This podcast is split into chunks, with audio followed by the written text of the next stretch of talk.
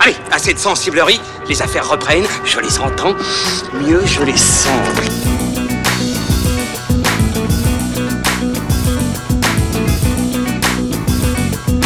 Qu'est-ce que c'est que ce foutoir, mon petit Bernard? C'est l'engin de guerre le plus puissant de tout l'univers. Salut, c'est parti pour fin de séance, épisode 48, votre podcast ciné qui vous donne la parole en sortie de salle, comme chaque semaine depuis le Hurling Pub dans le 5e arrondissement de Paris. Au menu aujourd'hui, Toy Story 4, euh, nouvelle aventure de Woody, Buzz et Fourchette, alias Forky, le nouveau jouet fétiche de Bonnie, et non plus Andy, presque 10 ans après la pourtant magnifique conclusion du troisième épisode, et 24 ans après le tout premier film culte de John Lasseter. On va en reparler avec mes joujoux favoris. Pierre Delors de fanfootage.fr, comment vas-tu? Eh ben, plutôt bien. Eh oui, euh, c'était en 1995, c'est ça le premier Toy Story? Putain, Ouais, je crois que je l'avais- 25 ans déjà. Il me semble que je l'avais vu au cinéma, je suis pas sûr, mais il me semble. hein, Ça, ça me renvoie loin tout ça. Ça nous rajeunit pas effectivement. Et pour nous accompagner aujourd'hui, Mathieu Poudré qui est avec nous. Comment vas-tu Mathieu? Eh ben écoutez, je vais très très bien. Je vous remercie de m'avoir fait confiance à nouveau. On est très content de te recevoir. Mathieu qui fait son retour après le podcast sur les animaux fantastiques. Mathieu qui remplace, euh, qui remplace Ilan Ferrier et Julien Munoz, qu'on salue, on fait un gros bisou. Autant dire que j'ai la pression. Euh, alors, eh ben écoutez, on est tous en place, hein, donc on va pouvoir attaquer avec les avis des spectateurs en sortie de salle et on en reparle juste après. C'est parti. Bon, cette mission, c'est quoi? Moi j'ai bien aimé. En fait j'ai l'impression de retourner quand j'étais plus petite quoi. Ça apporte une, conclusion peut-être qu'on n'avait peut-être pas forcément eu avec, euh, avec celui d'avant. Je pense que du coup euh, ça permet aussi de faire redécouvrir un peu euh, Toy Story qui nous avait plu justement il y a très longtemps. Ça le fait redécouvrir bah, aux enfants de maintenant et en fait on voit que ça, ça plaît tout autant et les enfants ils rigolent et puis les parents qui sont avec ils rigolent dans la salle. Enfin voilà c'est excellent. Ah, moi, j'aurais pas fait un Toy Story 4. C'est dommage d'avoir une fin. Dans, un monde aussi imaginaire, j'aurais laissé l'imagination continuer pour, euh, la suite. On a tous vu la fin du 3, on sait comment ça se passe. Donc, euh, je sais pas si j'aurais fait revenir, je pense pas. C'est pour tous les âges. Il est très émouvant, il est drôle et c'est mon préféré. Il y a de l'aventure, il y a, il y a beaucoup d'action. Très fun. Ouais, très sympa, ouais. surtout la deuxième partie, un peu lent à démarrer, je trouvais, mais après euh, ça, ça part et il y a des bons gags. euh, ouais, on rigole bien. Ouais. Toy Story, euh, j'ai j'ai emmené les enfants quand ils étaient petits, donc c'était aussi euh, un peu euh, séance nostalgie. Euh, C'était bien parce qu'elle avait la super moto avec les flammes et elle avait aussi le lapin qui fait les lasers. Et euh, qu'est-ce qu'il dit, Buzz Euh, il dit à l'infini et au-delà. Non, c'est moi. À l'infini et au-delà. Et au-delà Bon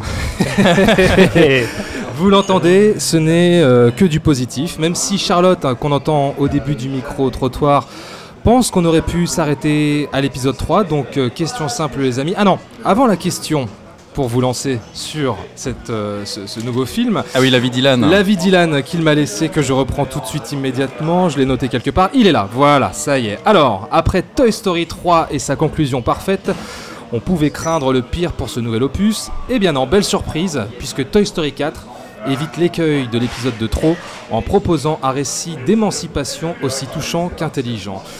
Épisode de trop, voilà une bonne question. C'est d'ailleurs cette question que je vais vous poser, les amis. Est-ce que ce Toy Story 4 a une vraie utilité? Est-ce que le concept marche encore? Par qui on va commencer? Eh bah tiens, par Mathieu. Qu'est-ce que t'as pensé de ce film? Dis-nous tout. Alors je vais, je vais pas ménager tellement euh, le suspense. Euh, moi j'ai, euh, je, je pense que j'ai adoré ce film. Carrément, adoré. J'ai vraiment adoré ce film. Euh, alors, d'abord, je veux dire une chose, c'est que j'ai vu, euh, j'étais vierge de toute information sur le film. La seule chose que j'ai vue, c'était un teaser, et finalement, je crois que ce teaser n'apparaît même pas dans le film. Donc, je savais pas de quoi le film euh, allait parler. Et alors, finalement, je me rends compte que le film aborde des thématiques qui ont déjà été abordées dans certains films, Tout à fait, ouais. notamment la question de l'abandon, euh, que va devenir un jouet sans son enfant, euh, quel est l'héritage d'un jouet dans la vie d'un enfant ou dans la vie des enfants, etc., ou même parmi les autres jouets. Et euh, donc pour rebondir sur, sur ce que dit Charlotte, c'est vrai que la question se pose finalement. Est-ce que, est que Toy Story méritait un quatrième film? Ah quand, j'ai, quand, quand j'ai appris qu'il allait y avoir un quatrième Toy Story, j'étais un peu étonné parce que pour moi aussi, il y avait finalement une belle fin dans Toy Story 3. Finalement, la boucle était bouclée. On redémarrait avec un nouvel enfant qui est Bonnie, qu'on retrouve dans Toy Story 4. Tout à fait, ouais. Et finalement, si j'avais moins bien reçu ce film, peut-être que je l'aurais rejoint davantage. Peut-être je me dis finalement c'est le film de trop. Et, et au final, je trouve que le film fonctionne très très bien. Mhm. Euh, j'ai pas eu l'impression de voir une redite par rapport à ce qui a été dit euh, dans les épisodes précédents, même si on retrouve des thématiques, comme je le disais, qu'on a déjà vu avant. Je trouve que c'est traité euh, d'une façon assez nouvelle et assez ingénieuse. Moi, j'ai passé vraiment un, un- un excellent moment devant ce film. Il y a encore l'étincelle, il y a encore le truc qui Il y fonctionne. a encore l'étincelle, et d'autant plus que, alors, le dernier film, de- on va dire labellisé Disney, parce que c'est pas un film Disney, c'est un film Pixar. Exactement. Mais alors Disney, ils distribuent, ils produisent le film. Oui, oui, bah, je il crois, ouais, possède voilà. Pixar de toute façon. hein. Et le dernier film d'animation que j'ai vu, c'était Ralph 2. Et pour moi, là, ce que j'ai vu, c'est un, c'est un, c'est un anti-Ralph 2. C'est-à-dire là où Disney dans Ralph 2 va venir nous matraquer euh, avec des clins d'œil aux spectateurs, avec de, de la, de la nostalgie très, très, très brute, très, très maladroite. Là, finalement, recul, là, finalement on, a, on a de la vraie nostalgie. C'est-à-dire qu'on a quelque chose qui, qui, qui, qui nous parle à nous en tant qu'adultes, qui nous parle à nous en tant qu'enfants. Moi, j'ai vraiment eu l'impression de retrouver les sensations que j'avais eues avec les épisodes, euh, avec les premiers épisodes de Toy Story. Et la nostalgie, c'est un sentiment euh, noble, du moment que c'est bien traité aussi. Et alors, on n'est pas dans. euh, J'avais beaucoup aimé Les Indestructibles 2. Et, euh, et alors, à la différence des Indestructibles 2, là, on est sur quelque chose de plus, de plus ramassé, de plus petit, finalement, qui est à l'échelle des jouets. On est dans un environnement assez clos, dans des, dans des décors assez quotidiens, et on arrive à nous faire vivre une histoire là-dedans. Pour moi, c'est de l'artisanat. Pour moi, Ah, Pixar pas- fait encore ouais. de l'artisanat et je trouve qu'une nouvelle fois avec ce film, euh, ils redéfinissent un petit peu le, le maître étalon de, de- de ce genre de film. Quand on est allé voir le film, j'ai vu le film avec Pierre, on a vu la bande-annonce de quelques films d'animation avant. Et, euh, et définitivement la patte Pixar, tout le monde peut pas se, tout le monde peut pas se l'approprier. Alors attention, parce que la patte Pixar, c'est à géométrie variable. hein. Il y a eu des genres de parcours aussi. Je suis hein, d'accord. attention. Mais pour moi, ça c'est assez représentatif de ce que j'aime dans le savoir-faire de Pixar. C'est-à-dire une bonne histoire, bien racontée, quelque chose qui est très émouvant. Moi, j'étais vraiment ému dans le film. Je trouve qu'il y a des scènes vraiment touchantes, une nouvelle fois. Euh, une animation, vraiment, c'est du travail d'orfèvre, un travail de doublage éblouissant. Donc pour moi, je En suis- VO, alors, Je, suis, enfin, je l'ai vu- en VO, tout à fait. Ouais, on va en reparler de Et ça. euh, alors finalement, ma, ma- ma seule crainte, ça aurait été finalement, on va dire la seule concession que fait ce film sur, euh, sur les films de son époque. Pour moi, c'était les personnages de, de Bunny et Ducky, qui sont des personnages qu'on peut retrouver un petit peu dans leur tonalité dans d'autres films un peu de notre époque. Un petit peu badass, un petit peu gangsta. Et finalement, ils m'ont fait aimer ces personnages très très vite dans le film. Je trouve Donc- que ces, ces fonctionnages fonctionnent très bien. Le, lapin et le canard de la fête foraine. hein. Voilà, exactement. Doublé en français par Franck Gastambide et Jamel Debbouze. Voilà. Et alors en anglais, c'est quand même, enfin en version originale, c'est Keegan Michael Key et Jordan Peele euh, qui sont. euh, bah, Jordan Peele fait aujourd'hui ses films en tant que réalisateur, mais leurs sketchs tous les deux étaient absolument hilarants. Il y a une alchimie, voilà. Enfin, ça fonctionne du feu de Vous Dieu. avez de la chance, les gars. Moi, je l'ai subi en VF. hein. Mais bon. Bah oui, bah c'est ça d'être un papa et d'emmener son gamin. Mathis, qu'on entend à la fin du, du micro-trottoir, évidemment. Spécial dédicace. Spécial dédicace. On lui fait un bisou. fils. Premier, et c'était son premier cinéma, les gars. Son tout premier Eh ben, il film en au cinéma. un- j'espère, un excellent souvenir. Ah, je pense aussi. Et, Pierre, euh, ouais. voulais- Ah, excuse-moi, Ouais, juste pour terminer, je voulais rebondir Ouais, rapidement sur ce que dit Stéphanie. En fait, euh, elle, elle parle du démarrage du film. Elle dit que c'était un peu lent. Alors moi, Mhm. j'ai pas trouvé. Honnêtement, je me suis pas ennuyé du tout dans le film. Mhm. La seule réserve que j'ai dans le déroulé du film, c'est plutôt dans son dernier acte. À un moment, il y a une espèce d'aller-retour qui s'opère. On va On va dire qu'il y a une espèce de hum, comment dire, ils essayent de sauver un personnage. Je sais pas si on peut spoiler ou pas. Alors, est-ce qu'on peut spoiler? Est-ce que c'est des gros spoils qui vont nuire Non, je pense qu'on peut faire un petit avertissement spoiler et puis on continue, on embraye. Bon, c'est pas un Marvel, les En, gars. hein. en l'occurrence, là, je peux m'en sortir sans, sans- sans nommer les, les- les personnages, mais à un moment donné, ils vont essayer d'aller sauver un autre jouet, comme on a vu d'ailleurs dans d'autres dans d'autres Toy Story. Non mais si on peut le dire, ils vont sauver Et, Forky, euh, ils vont sauver euh, Forky. qui est prisonnier, enfin Et, fourchette en euh, français. alors là, ils échouent. Donc finalement, ils, alors, on va dire que le groupe se sépare.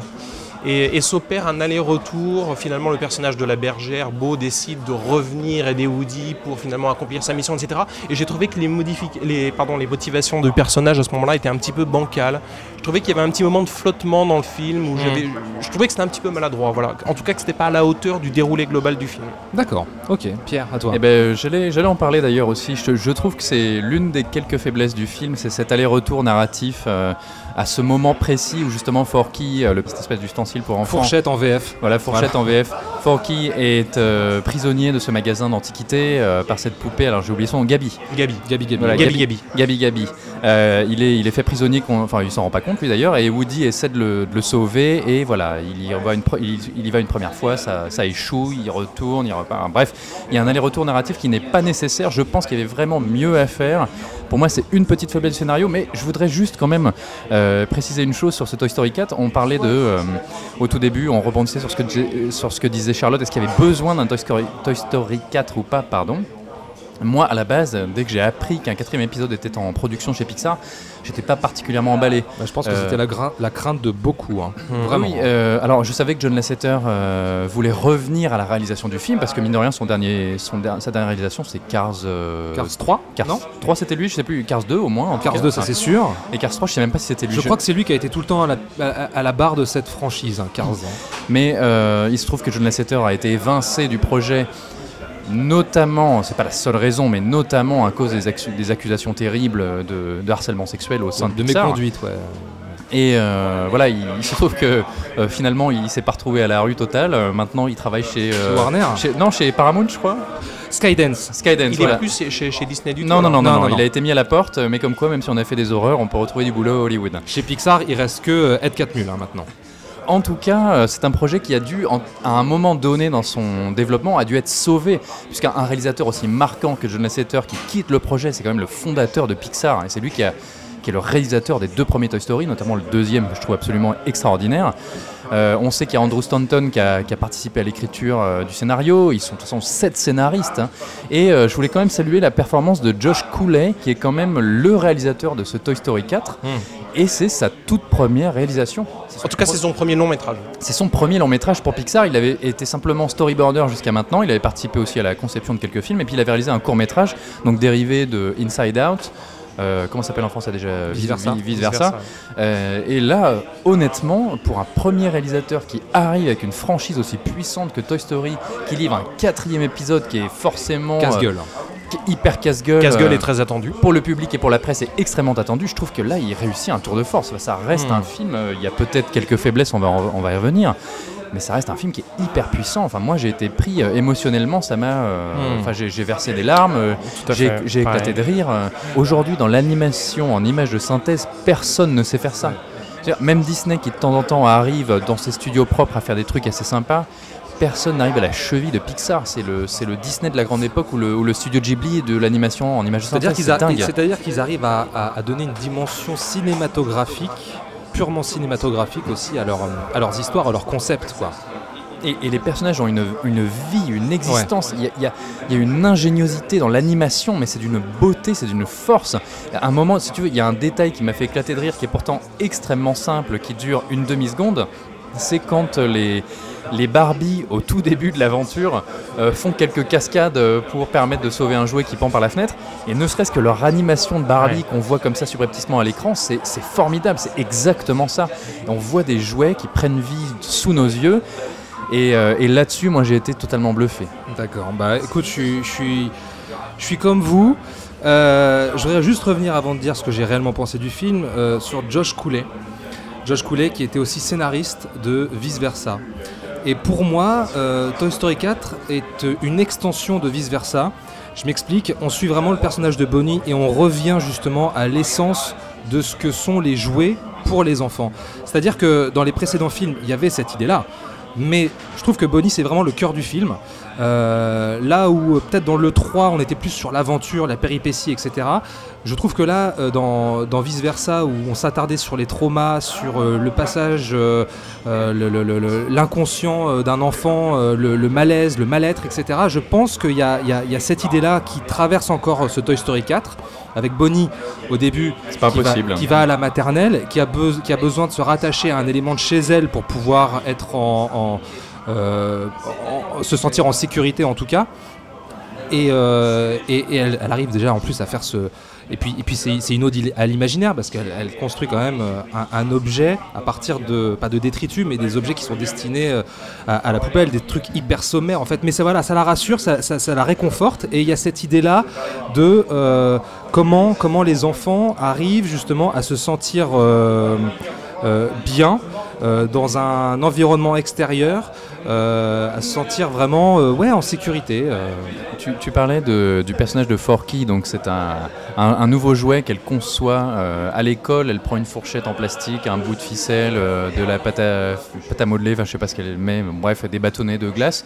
Et elle fabrique ce petit Forky, qui est un jouet qui euh, peut paraître un petit peu attardé au tout début, et puis qui au, au fur et à mesure de l'histoire, euh, trouve une vraie, euh, une vraie importance. euh, Enfin bon, bref, il arrive à comprendre qui il est au sein de cet univers. Oui, on, on assiste vraiment à sa naissance. Ah, Il finit par naître en tant que jouet. Il ouais, finit par naître en tant que jouet. Euh, là, vraiment, je me rappelle quand j'ai vu les toutes premières bandes annonces de, Toy Story 4, on avait un aperçu de ce personnage de Forky. On avait un aperçu aussi des méchants. Donc, les méchants, euh, en tout cas, d'après la bande annonce, c'était cette poupée des années 50, cette vieille poupée euh, qu'on trouve dans un magasin d'antiquité qui est Gabi Gabi. Et ces hommes de main, euh, les Benson, qui sont des. Alors, je ne le savais pas, je ne l'avais pas compris pendant le film, mais il se trouve que euh, j'ai feuilleté euh, le journal de Mickey. euh, Mais tu as le Tu as de droit. saine lecture, Pierre. avant de, avant de venir euh, dans cette émission et que dans le journal de Mickey, il y avait un dossier spécial, euh, spécial Toy Story 4 et qui revenait sur qui était Benson. Donc ces espèces d'hommes de main de Gabi Gabi. Et en fait, Benson, effectivement, maintenant ça saute aux yeux, ce sont des poupées de ventriloque. Ouais, tout à fait, ouais. Et c'est pour ça qu'ils n'ont pas de voix, c'est parce qu'ils n'ont personne pour les animer. Voilà, bref. Et donc euh, Gabi Gabi et ses Benson, on les voyait dans la bande-annonce et j'avais peur de la redite. J'avais peur des jouets de collection, comme on pouvait le voir dans Toy Story 2, avec notamment le personnage du euh, prospecteur, avec le. euh, comment elle s'appelle déjà la, la. Jessie Jessie, la copine de Woody. J'avais peur du jouet de collection, j'avais peur de la redite et je me demandais ce que pouvait donner Forky. Et en fait, non. C'est là où, encore une fois, c'est la force de Pixar, c'est que malgré le fait qu'on soit dans le quatrième épisode, ils trouvent toujours un moyen d'innover et de t'amener des figures qu'après, que même après trois films, tu n'avais pas encore vues.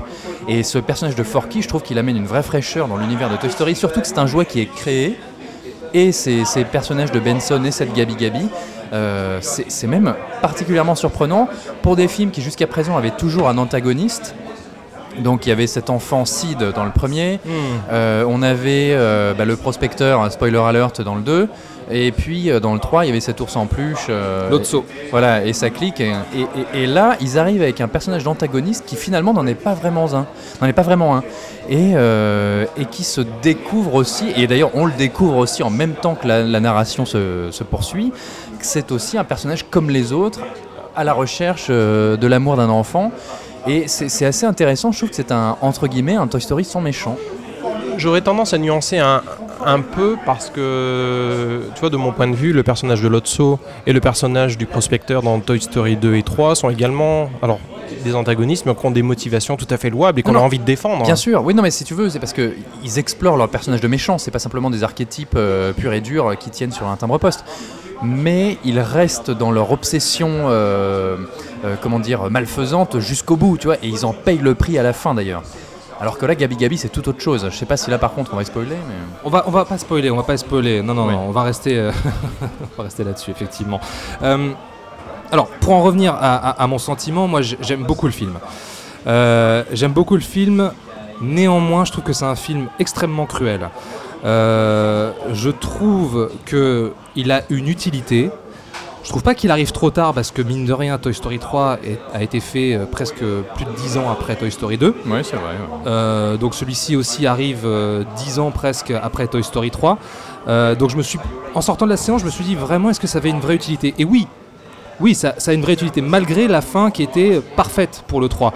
Euh, et je trouve qu'ils ont trouvé la bonne astuce pour faire terminer euh, cette franchise. Alors, est-ce qu'elle est terminée Je ne sais pas, mais en tout cas, je trouve que c'est une très très belle fin, qu'elle est osée d'une certaine manière aussi. Bah, en tout cas, les choses ne seront plus jamais comme avant. hein. Ça c'est sûr, ça c'est sûr. Euh, mais de- depuis que je l'ai vu il y a quelques jours, j'ai comme un sentiment de malaise en fait. J'ai comme un sentiment de malaise parce que je, ils m'ont montré ce que je n'avais pas envie de voir en fait. Mais quelque part c'est évident. Quelque part c'est évident et je leur en veux pas. Alerte spoiler. et voilà, bouchez-vous les oreilles ou euh, zappez jusqu'à la fin de l'émission. 1, 2, 3. euh, Spoiler, c'est parti. C'est un film qui met en scène la séparation entre Woody et Buzz l'éclair, qui sont quand même euh, les deux figures centrales de Toy Story, les deux compagnons. Un Buzz l'éclair qui est assez effacé d'ailleurs dans le film. Alors oui, justement. euh, Qui, est- qui est assez effacé et qui, alors c'est peut-être l'un des bémols aussi pour moi, je trouve qu'il est un peu dans la, une forme de régression. Euh, je trouve que c'est un personnage qui était arrivé au bout de son arc narratif à la fin du 3, qui avait réussi à trouver qui il était et qui là repart dans des réflexes qui me rappellent un peu ce qu'on voyait dans le premier, c'est-à-dire un buzz un petit peu, entre guillemets, un peu idiot. euh, Et souviens-toi, dans le 3, il y avait également ça quand il était remis à zéro par Lotso.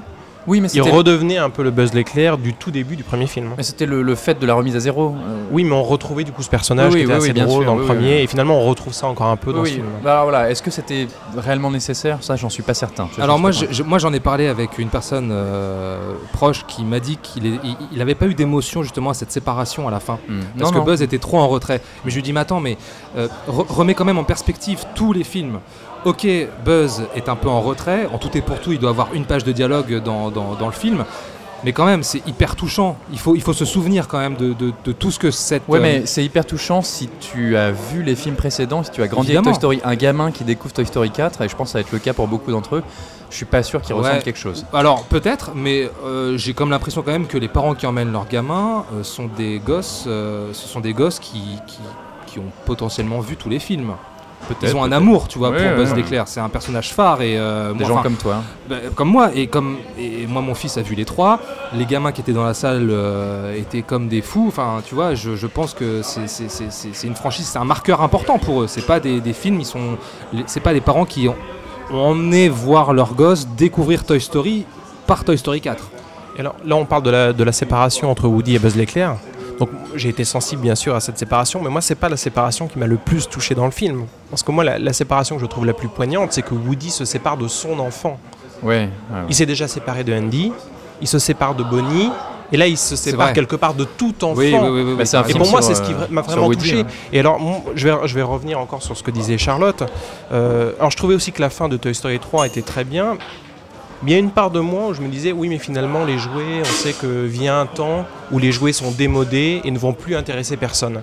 Et finalement, cette question, elle n'était pas réellement traitée dans Toy Story 3. Moi, Non, je non, trouvais vrai. intéressant que cette question soit vraiment explorée pour la première fois dans Toy Story 4.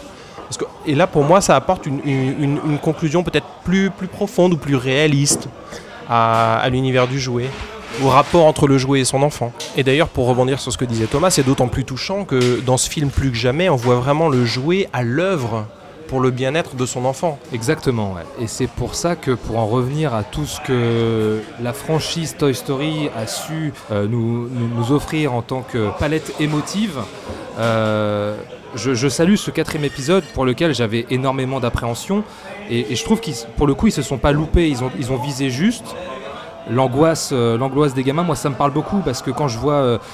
quand je vois Bonnie au début du film euh, qui, euh, qui angoisse à l'idée d'aller à la maternelle, je vois mon fils. Tu vois, mon fils, tous les matins, quand il veut aller à la crèche, il veut emmener un jouet. Il veut emmener un jouet. Je me suis totalement retrouvé. Et lui aussi, j'ai senti que ça lui parlait énormément. Hmm.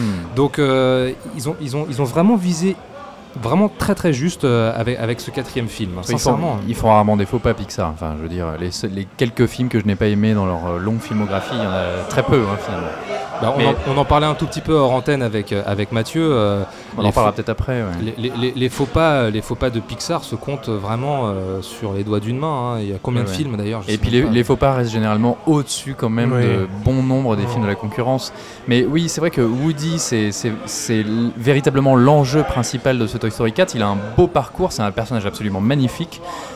Quand même, on va saluer, en tout cas en version originale, la performance une fois encore de Tom Hanks euh, Mm. au doublage de Woody. C'est- C'est Exceptionnel. ouais. c'est absolument merveilleux. quoi. Enfin, je veux dire, il y a peu de doubleurs dans le cinéma d'animation qui font des choses aussi belles. hein. C'est- Et il y a quelques vidéos sur YouTube, euh, vidéo making of de, de Tom Hanks en session d'enregistrement. Je vous conseille d'aller les voir, c'est formidable. Et même celle de Keanu Reeves. Oui, Kenny Reeves. Alors bon, j'adore Kenny Reeves. euh, je, je trouve pas qu'il soit non plus à la hauteur de Tom Hanks, mais c'est difficile d'être à la hauteur de ce comédien.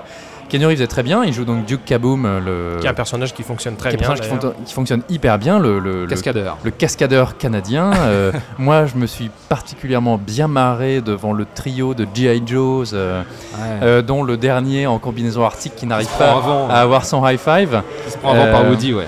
Il y a ces deux lapins, et- enfin Bunny et. euh, Qui ont une scène qui est formidable. Une scène Ils absolument essaient formidable. d'échafauder un plan. Ouais, voilà. Moi, les deux personnages m'ont conquis vraiment à ce moment-là dans le film. Ils sont très drôles et puis euh, je trouve que la Pixar effectivement verse peut-être dans la facilité en reprenant ce type d'humour. C'est vrai qu'on confronte très souvent l'humour un petit peu avec des grosses guillemets un peu gangsta, un peu hip-hop euh, à la, au film d'animation. Euh, là, ils y arrivent, ils le font très bien et ils, ils y vont pas dedans. Enfin, si tu veux, ils traitent pas ça comme des beaufs. Il y a vraiment une espèce de finesse et des personnages qui, au final, se révèlent euh, tout à fait euh, intéressants et touchants. Parce que ce sont des personnages sans enfants. Oui, ce sont Et des c'est personnages important pour eux justement euh, Et, alors, adoptés par un enfant. c'est là la thématique intéressante de ce quatrième épisode également, c'est le jouet qui n'a pas d'enfant. Mhm. Quel est l'avenir du jouet qui n'a pas d'enfant? Et euh, encore une fois, spoiler alert, euh, bouchez-vous les oreilles si vous ne voulez pas l'entendre. Il se trouve que Woody, en arrivant dans cette espèce de fête foraine, retrouve le personnage de la bergère, donc qui s'appelle, je crois, juste la bergère en français, Beau. mais Beau en version originale, qui s'est totalement émancipé, euh, qui s'est retrouvé dans un magasin d'antiquité, mais qui a pris la fuite et qui est devenu un jouet indépendant, libre, qui vit comme ça, toute seule, euh, comme un jouet au milieu de la nature, avec d'autres jouets notamment. Alors il y a des choses qui, je trouve, sont pas totalement probables, notamment son espèce de véhicule euh, en forme de euh, comment ça s'appelle euh, putois. Ah, c'est euh, ils le disent à un moment donné, c'est euh, ouais. une Enfin, elle, a une, putois, elle a ouais. une voiture télécommandée qu'elle a maquillée en putois. Ah, je, trouve que c'est bon en termes de cohérence. Je sais pas comment elle a véritablement fait ça. C'est pas non plus très important, mais c'est pas le détail que j'apprécie le plus dans son histoire. Tu parlais de cohérence, moi il y a une toute petite gêne, toute petite gêne que j'ai eue, c'est qu'effectivement euh, Bunny et Ducky sont à la recherche d'un enfant. Euh, Il y a un moment dans le film où ils sont libérés par Buzz et euh, il y a une espèce de deal qui est passé, c'est Buzz de leur trouver un enfant. Et là je me suis dit mais qu'est-ce qui leur empêche de, qu'est-ce qui les empêche de finalement traîner dans la, dans, dans- dans la fête foraine, euh, de se mettre quelque part et puis de trouver un enfant de cette façon? Oui, bien sûr. D'autant plus que l'un des personnages du film va finalement fin- trouver un enfant de cette façon. Oui, oui, non, évidemment. Mais pour revenir sur le personnage de Beau, euh, donc la bergère, c'est peut-être aussi l'un de mes bémols. Alors je trouve qu'au au- premier abord, son personnage est vraiment sympa et euh, hyper euh, émancipé, véritable limite héroïne d'action, fallait quand même ultra badass. Il y a juste un moment, je trouve que son personnage est tellement tout le temps sur la même tonalité, tellement continuellement invincible, infaillible. Je trouve qu'elle perd de l'intérêt au fur et à mesure de la narration et que j'aurais aimé, moi en tout cas personnellement, euh, j'aurais voulu voir Bergère euh, confrontée à des épreuves, qu'elle ait vraiment peut-être une remise en cause à un moment de son statut, euh, qu'elle ait une chute pour mieux remonter. Euh, Je trouve qu'elle est tout le temps sur la même tonalité et que ça m'a gâché un petit peu l'intérêt pour ce personnage que pourtant au tout début je trouvais assez rafraîchissant. Ouais, mais il y a quand même une grosse. Enfin, c'est- hyper riche déjà au départ, hein, tout- toutes les thématiques qui sont abordées. Est-ce que rajouter ça en plus pour les gosses, je suis Non, mais sûr disons que qu'elle ça- aurait pu être touchée par la problématique des autres jouets, qui Oui. est le lien avec leurs enfants. Finalement, à aucun Mm. moment elle allait dans la nostalgie de cette période avec la sœur d'Andy. Euh, Oui. Finalement, elle a fait une croix là-dessus, elle a une nouvelle Mm. vie et, et tout va très bien. Euh, un mot sur la technique. C'est vrai que moi, je, la, la personne euh, dont je parlais tout à l'heure, avec qui euh, j'ai discuté de, de ce Toy Story 4, a, a été moins séduit parce qu'il avait encore en tête euh, Brad Bird, Les Indestructibles 2. Alors je lui ai dit, mais c'est moins tonitruant, on est moins. c'est- on est dans, plus dans une forme de classicisme avec euh, Mais- Toy Story, c'est plus de finesse. Voilà. Disons que c'est surtout aussi euh, plus ramassé, plus intime. Oui. Oui, tu voulais dire un truc, Mathieu, sur la technique, peut-être. Oui, j'avais envie de rebondir très rapidement sur ce que disait Pierre. C'est que, mais je l'ai déjà dit plus ou moins au, au début de mon intervention, c'est que même dans cet univers assez ramassé, ils arrivent à nous tenir en haleine. Euh, effectivement, il n'y a rien de grandiloquent, de tonitruant, mais euh, c'est de l'artisanat pour moi. Bah, C'est- proche de nous, c'est proche de, de l'humain, proche du quotidien, et ça fonctionne. Et Duke, Duke Kaboom a quand même deux trois belles scènes. Oui, oui, oui, hein. bien sûr, évidemment. Mais pour, pour en rester encore sur euh, la technique, sur la direction artistique notamment, moi je suis toujours bluffé de voir à quel point euh, Pixar arrive à garder cette, euh, ce style, cette, cette, cette patte animation et ce, ce semblant de photoréalisme. Je pense notamment à la scène d'ouverture qui commence par une mission de sauvetage pour euh, la voiture Kart. Euh, c'est karting ou kart Je sais plus. Mince, c'est karting. Ouais. Je veux dire, la, la- la pluie, le, le trottoir, euh, La boue, magnifique. boue, c'est formidable. Avec ce plan formidable de, de Woody sous la pluie en Ouais. toute fin de scène. Superbe. Non mais Un même rendu la, exceptionnel. la texture des jouets, la texture du tissu, du plastique. Je veux dire, même Forky, qui est un personnage extrêmement rudimentaire dans sa conception, euh, fait de trois bouts de ficelle. euh, Enfin, t'as- l'impression de le voir Il y a- véritablement. Il y a, il y a ri- véritablement un rendu de la matière. Mm. Si on regarde le personnage de Beau et euh, de ces moutons là, Ouais, espèce de mouton à trois têtes, je sais pas si vous avez fait gaffe au travail. Alors bien sûr il y a le rendu visuel, mais aussi le travail sonore. On sent vraiment la porcelaine. Et on a, on a peur pour ces personnages dans le film. On a peur qu'il y ait une chute, on a peur qu'il y ait de la casse. Ils nous font vraiment ressentir ça, un peu comme. Je, je vais faire un, un- un parallèle. Nintendo dans le jeu vidéo a cette qualité d'avoir un rendu de la matière très très fort et assez inimitable, en tout cas euh, dans le monde du jeu vidéo, et on retrouve ça vraiment chez Pixar. Ouais, ouais. Et, et pour revenir sur le, sur le, le- le rendu, alors moi j'ai travaillé un petit peu, euh, on va dire dans ma jeunesse, dans un laboratoire où on faisait de l'image et notamment du rendu. Et, euh, et Pixar, encore aujourd'hui, on peut dire que c'est l'état de l'art de ce qu'on fait aujourd'hui en rendu, que ce soit en illumination d'une scène. Moi il y a un plan que j'ai trouvé formidable à la fin du film où on voit un, un chapiteau avec des lumières derrière, on, Ouais. voit, on voit cette toile du chapiteau qui est translucide, où on Mm. devine des choses à l'intérieur et derrière le chapiteau. Pour moi, c'est du, c'est- très très très haut niveau. Et je suis sûr que si on va regarder les, les articles de conférences, alors il y a une grande conférence SIGGRAPH qui a lieu tous les ans, où les plus grands des effets spéciaux, ILM, OETA, etc., présentent leurs derniers travaux. Je suis sûr qu'on va voir des choses euh, sur, sur ce qui a été utilisé dans, dans ce Toy Story.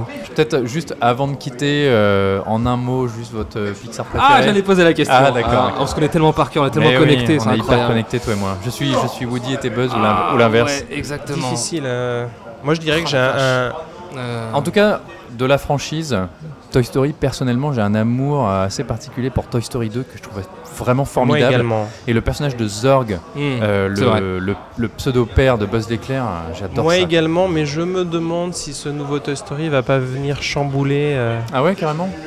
Ah ouais, ouais. Ah, ouais. tiens, non. Ah ouais, donc toi t'es comme, euh, t'es comme Gabriel, euh, je, suis 11 comme, ans, euh, euh, je suis comme Gabi. c'est son Euh, Moi, oui, il est pas loin de devenir mon préféré, ouais. Alors moi j'aurais dit, euh, oh là là, c'est dur. Hein. Euh, je vais sortir de la franchise Toy Story et je vais dire Wally. Ah, Wally est assez bluffant. Ouais. C'est du très très haut niveau quand même. Pour moi, Willy, c'est un film où Pixar est. euh, comment dire Ils ont atteint un autre niveau et un autre niveau de lecture, notamment. Et un autre niveau de réflexion. euh, Ouais, Mais même les tout premiers qui sont un petit peu oubliés aujourd'hui, ne serait-ce que Mille et une pattes, étaient plutôt formidables à l'époque. dont on n'entend plus parler. Non, plus Et du tout. ouais. j'imagine qu'il n'y a pas de projet de, de séquelles sur ce, sur ce film. Non, non, je pense que c'est pas à l'ordre du jour. Qu'est-ce qu'il était drôle ce film Tu sais, Le personnage, vous vous souvenez du personnage de la, la- la grosse La chenille? grosse chenille. C'était Mais en français, il avait un accent allemand, Mais je crois. oui, moi je l'ai vu qu'en français à l'époque. Euh, moi aussi, ouais. Et d'ailleurs, ça m'a fait beaucoup plaisir dans ce Toy Story 4. J'ai ri sur mon siège, mais j'ai ri aux éclats vraiment. Je à sais maintes que- reprises. Pour, pour en revenir au projet euh, de Pixar, il y a euh, Disney la Ouais. plateforme de SVOD qui arrive là euh, courant 2020 en France, et ils ont prévu une série dérivée de Monstres et compagnie. Alors est-ce qu'elle est est-ce que, je, je sais pas, est-ce que ça va être un, un produit Pixar? Est-ce qu'on va ressentir euh, Disney derrière euh, Bah, Disney avait déjà repris en main une franchise Pixar qui était Cars et ils avaient adapté de leur côté Planes, euh, qui n'était pas un film qui, qui vaut vraiment le détour. Euh, je sais pas si vous l'avez vu. Je, je ne l'ai pas vu. Voilà, c'est pas la peine. Euh, et puis après, Monstre et compagnie, oui, enfin, euh, pourquoi, pour le coup, je pourquoi pas, mais je trouve que Monstre Academy c'était Ouais, loin d'être le meilleur. C'était Ouais. faible. C'était assez indispensable. Pas faible, c'est un grand mot, mais euh, c'était pas le bah, meilleur au, Pixar. au regard du premier en tout Oui, cas. oui, oui. Euh, bon bah voilà, je pense qu'on a tout dit. Ça, ça me paraît bien, oui. Ça me paraît pas mal. Euh, Toy Story 4 est en salle. On attend toutes vos réactions sur les réseaux sociaux. On est emballé. J'espère que vous aussi. Dites-nous. On en, discute. Allez, merci à Alicia, Charlotte, Gabriel, Gaspard Louis, Stéphanie, Mathis ou encore Gaspard pour nous avoir accordé quelques instants en sortie de salle au micro de fin de séance. Pour nous retrouver, c'est très simple, direction toutes les applis podcast et Apple Podcast évidemment. Laissez-nous des, petites, euh, étoiles, des commentaires, ça fait toujours plaisir. Abonnez-vous également sur Deezer et Spotify. Sur Twitter également, arrobase fin de underscore séance, hashtag fin de séance. Pierre, merci beaucoup.